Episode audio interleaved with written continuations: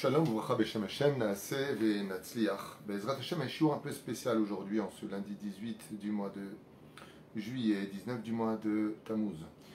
Un sujet qui m'a été demandé sur le thème de la schizophrénie, donc qui va faire donc partie de ces cours Les maladies de l'âme, numéro 3, puisque nous allons parler maintenant de la schizophrénie, sujet acheté par une personne anonyme qui demande que ce shiur soit pour la refouach lema de tous les malades d'Israël. Alors il est évident que, je le rappellerai à tous ceux qui nous écoutent, je ne suis ni psychiatre, ni médecin, ni psychologue, je suis euh, ce que je suis, un autodidacte de la vie sur certains domaines, même si j'ai des diplômes par contre dans d'autres sujets, comme la rabbanout.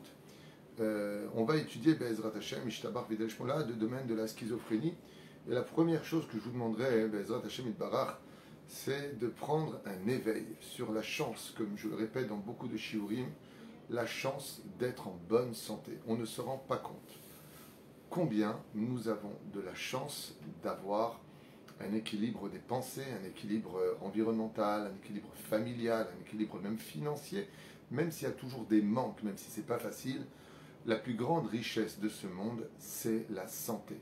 Et donc ce sont des sujets qui sont prenants, qui sont intéressants, il n'y a pas besoin du RAF Twitter pour entendre parler de cela. Vous avez les réseaux sociaux qui en parlent en long et en large. Vous avez des médecins diplômés d'État qui vous en diront beaucoup plus long que ce genre de shiori. Mais si je tiens aussi à en parler, c'est parce que la Torah, notre chère et tendre Torah, nous parle de tout cela. Prenons un exemple de Rabbi Shimon Bar Yochai, qui, alors qu'un décret avait frappé le peuple d'Israël, décida d'envoyer un espèce de genoun, un espèce de démon, chez la fille de, euh, de l'empereur, et qui va provoquer une folie, une espèce de, de, manque de coordination des paroles, de, de, monde irréel, dans lequel eh bien, ça va agir en conséquence.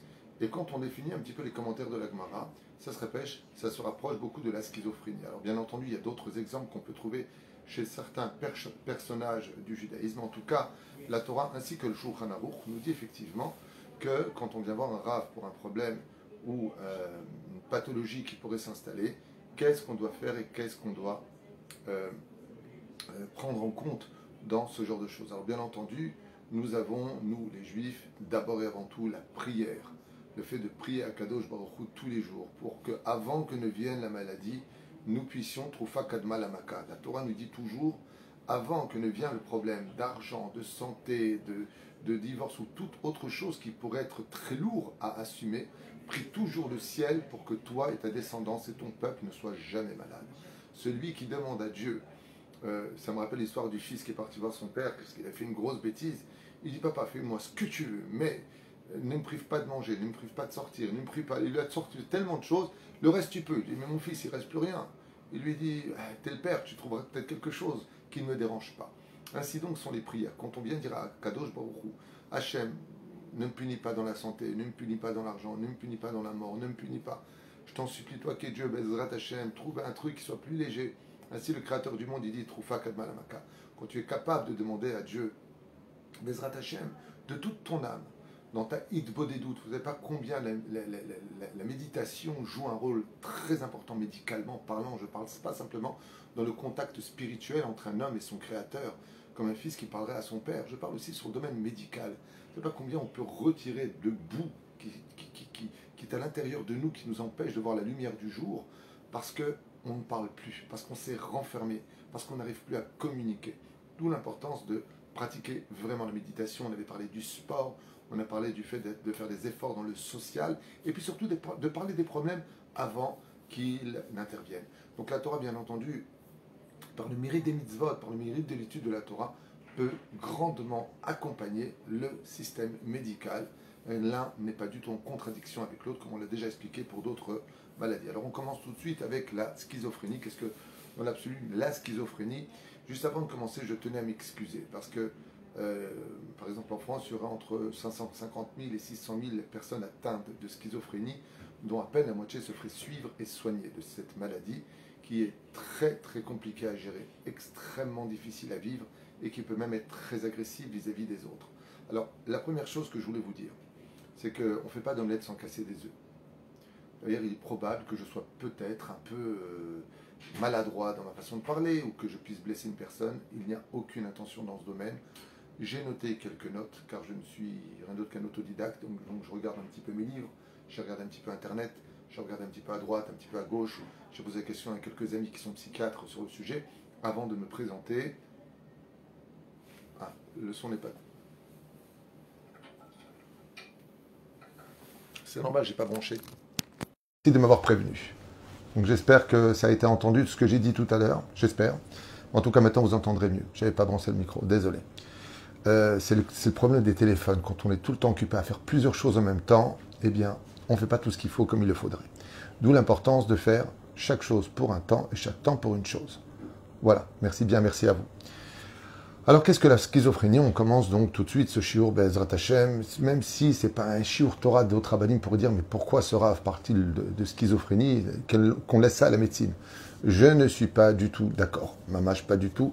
Il serait temps de dire au grand public que la Torah parle de tout et que les rabbinim ne sont pas que des curés de paroisse. Les rabbinim doivent être conscients, surtout quand on s'occupe de la jeunesse, quand on s'occupe des couples, si on n'est pas investi d'une étude minimale psychologique, on ne peut pas aider réellement les couples.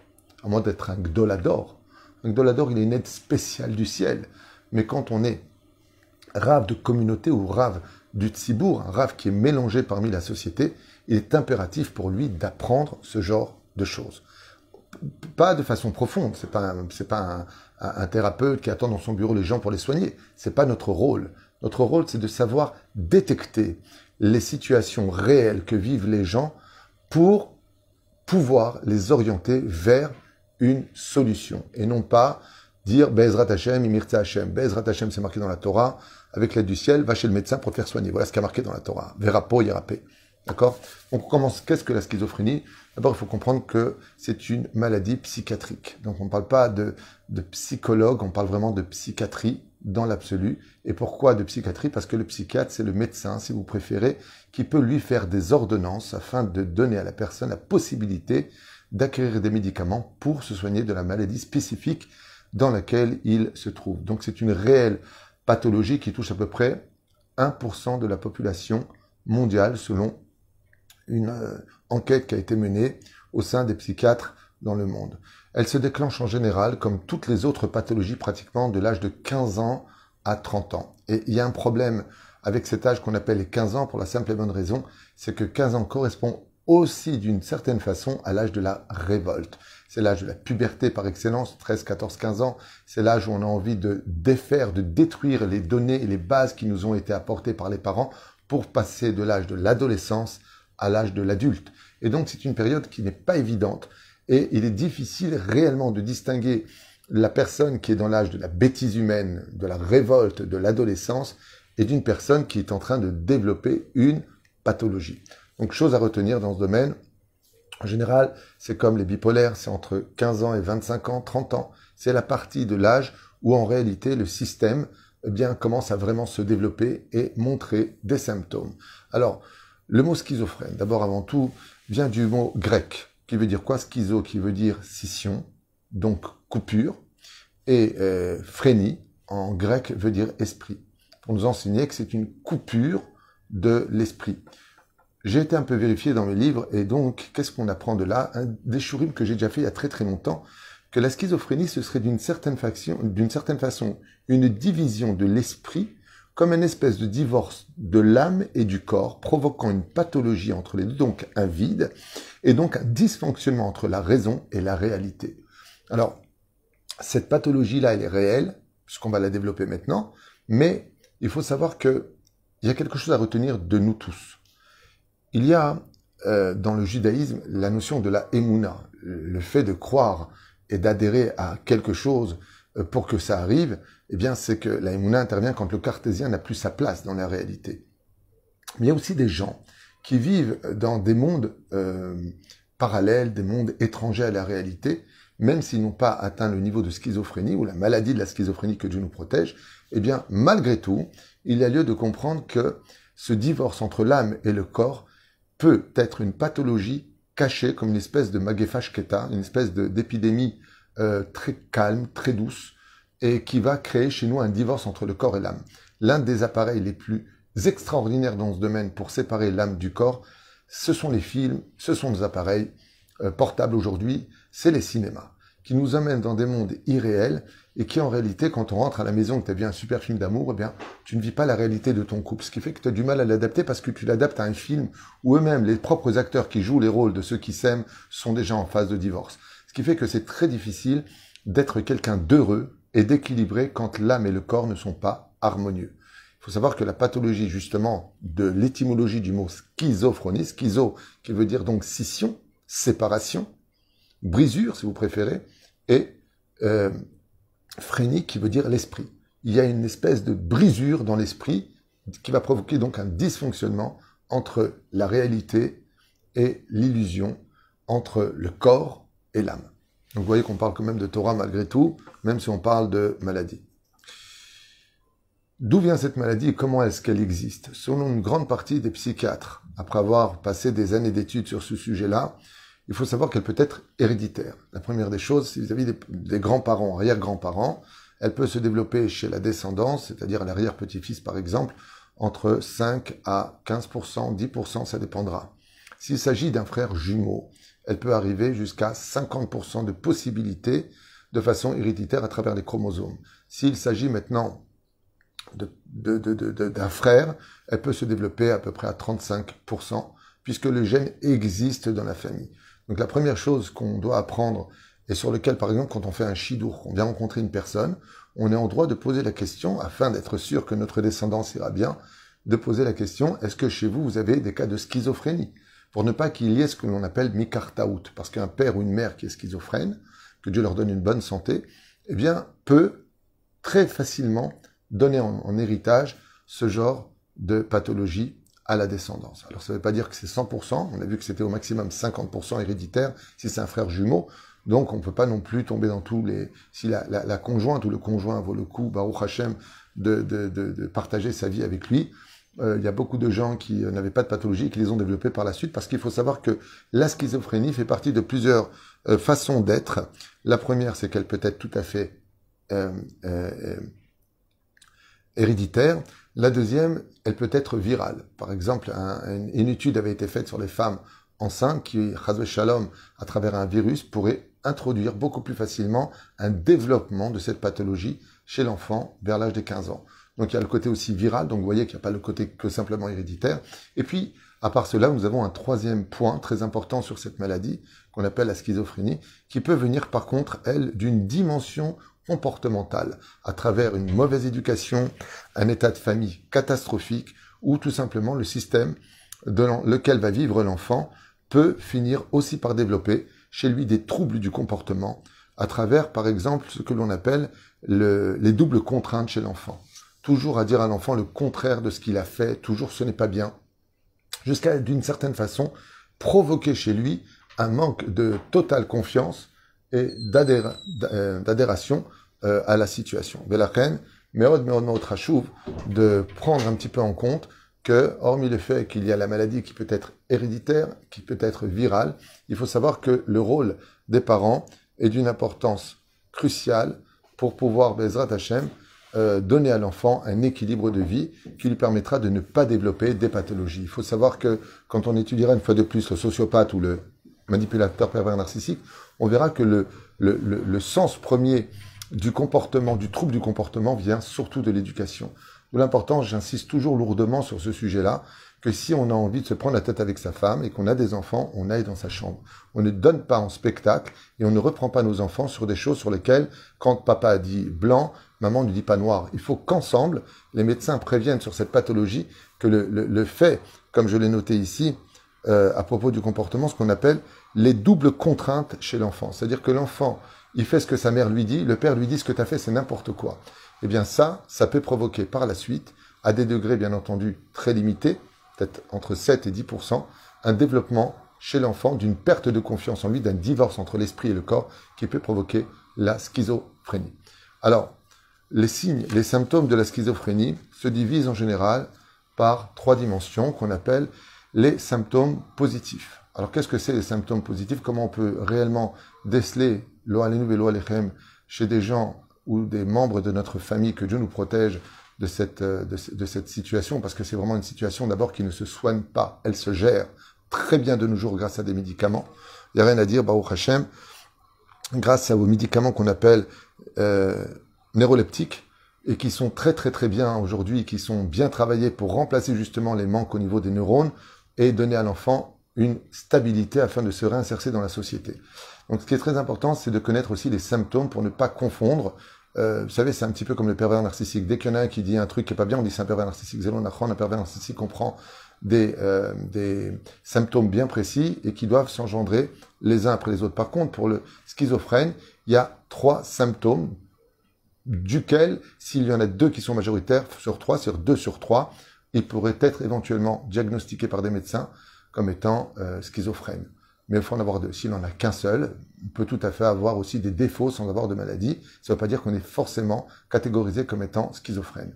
Alors, la première des choses que je vous ai notées, c'est ce qu'on appelle les symptômes positifs. Voyez, positif, c'est pas d'être que positif dans la vie, c'est-à-dire ce qui va venir en plus du comportement normal.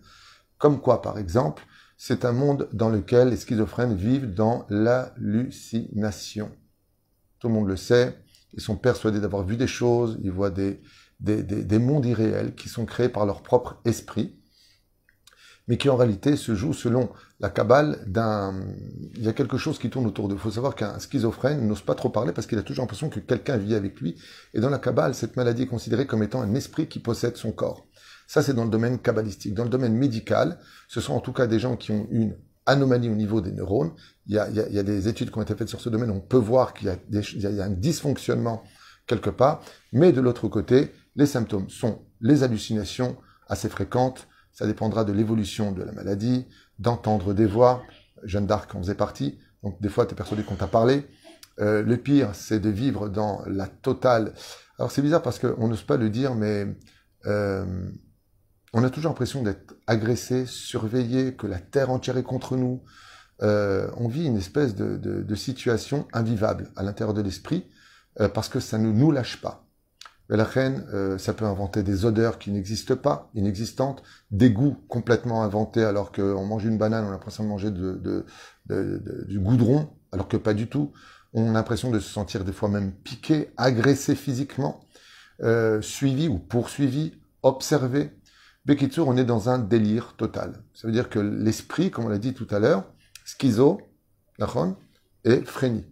Cession de l'esprit. Il y a une, espèce de divorce entre l'esprit et le corps qui va provoquer un délire total qui, malheureusement, s'engendre par un manque de discussion construite. C'est-à-dire, on peut passer donc du coq à l'âne, qui sont ces délires des idées euh, non adaptées surtout à la réalité, euh, comme si qu'on était constamment persécuté, constamment victime d'un complot. Euh, et même des fois, le délire peut aller jusqu'à ce qu'on se prenne pour celui qui peut sauver le monde. On peut se prendre pour le Messie.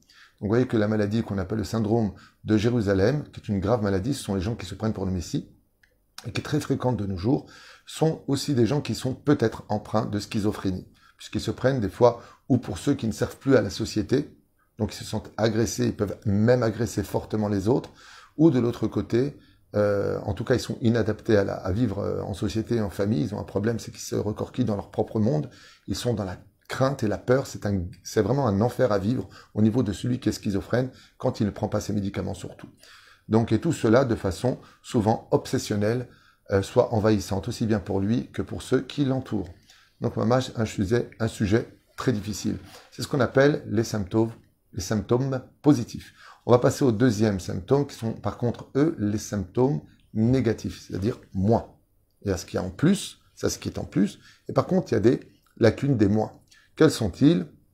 Les choses en moins, c'est moins de capacité euh, d'interaction sociale, bien entendu, incapacité de ressentir ou d'exprimer ses propres émotions, moindre capacité à se motiver et à se mettre en mouvement, voire parfois tendance invalide euh, quand on est dans cette situation. Donc on voit ici qu'il y a un arrêt un peu total aussi bien au niveau de l'esprit que du corps qui ne permet pas à la personne de pouvoir s'adapter à la réalité de ce monde, mais de vivre en parallèle comme une espèce de pseudo-zombie, si je peux appeler ça comme ça, même si c'est pas très poli à dire, qui représente les symptômes négatifs. On peut pas tout faire, la liste serait beaucoup trop longue. Et il y a le troisième symptôme, qui n'est pas vraiment un symptôme, qu'on appelle la désorganisation. Donc c'est de ça dont je vous parlais tout à l'heure. Pour pouvoir être euh, considéré comme étant schizophrène, comme vous l'avez demandé dans le cours d'en parler, il faut avoir minimum deux de ces symptômes-là. Et le troisième symptôme, lui par contre, qu'on appelle euh, le, la désorganisation dans l'absolu, lui c'est la perte de cohérence de la pensée, passer d'un sujet à l'autre, comme on l'a dit tout à l'heure, a du mal à construire une discussion, et donc agissement et action désorganisés, parce que ça s'exprime aussi bien au niveau de la parole, de la pensée et de l'action. Donc incapacité, incapacité de pouvoir travailler, de trouver un travail, même de certains cas faire ses propres courses. On ne sait pas pourquoi on est sorti, on arrive de l'autre côté et, on se sent euh, euh, incapable en tout cas de prendre des responsabilités. Chaque schizophrène développera un peu plus ou moins un de ces trois symptômes avec des évolutions changeantes. Et c'est pour cela qu'il faut absolument un suivi selon la situation de la personne qui est malade, ou hebdomadaire ou mensuel, mais plutôt hebdomadaire. Et donc d'où l'importance d'un encadrement suivi et thérapeutique important et médicamenteux. Voilà ce que euh, on peut dire sur ce sujet-là. Donc à part ce qu'on a expliqué au début euh, de ce chiour, il faut comprendre qu'il y a absolument des, des, médicaments à prendre, des antipsychotiques si vous préférez, ou des neuroleptiques atypiques. Donc tous ces médicaments-là sont aujourd'hui hyper avancés grâce à la, au modernisme. On a pu, Baruch Hashem, arriver à stabiliser ce genre de situation.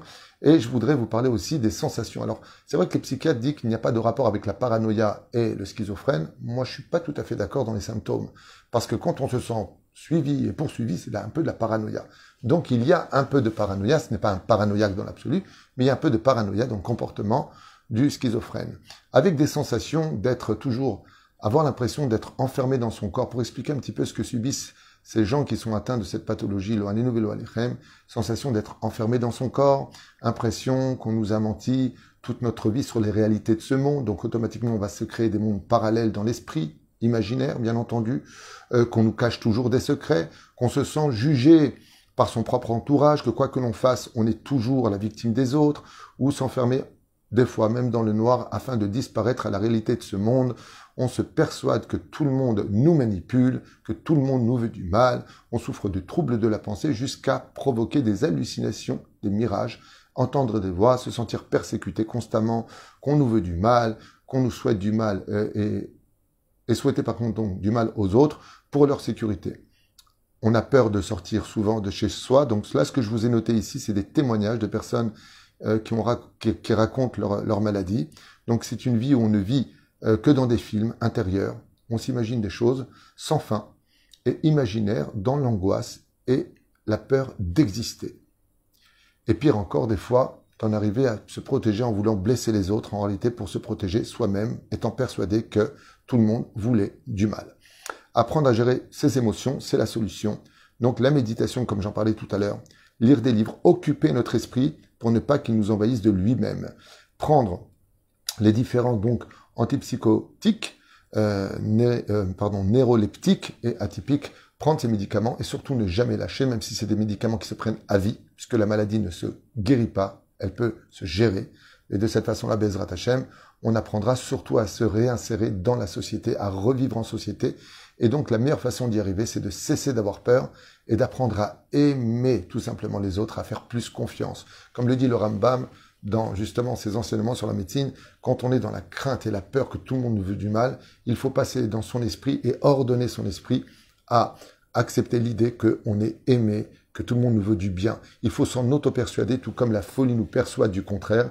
Eh bien, il faut être aussi fou pour se persuader du contraire, que pas tout le monde est mauvais sur Terre, et qu'en réalité, le pire ennemi que nous avons, c'est nous-mêmes. Voilà plus ou moins ce que j'ai retenu de ce chiour sur la schizophrénie que je voulais vous faire partager, puisque c'est un chiour qui m'avait été demandé. Bezrat Hashem, on vous souhaite une grande refouach lema, de lire beaucoup de Teilim. Les Teilim ont une force extraordinaire pour guérir des maladies, Bezrat Hashem, mais cela n'empêche pas de faire le nécessaire pour nous guérir selon le système médical.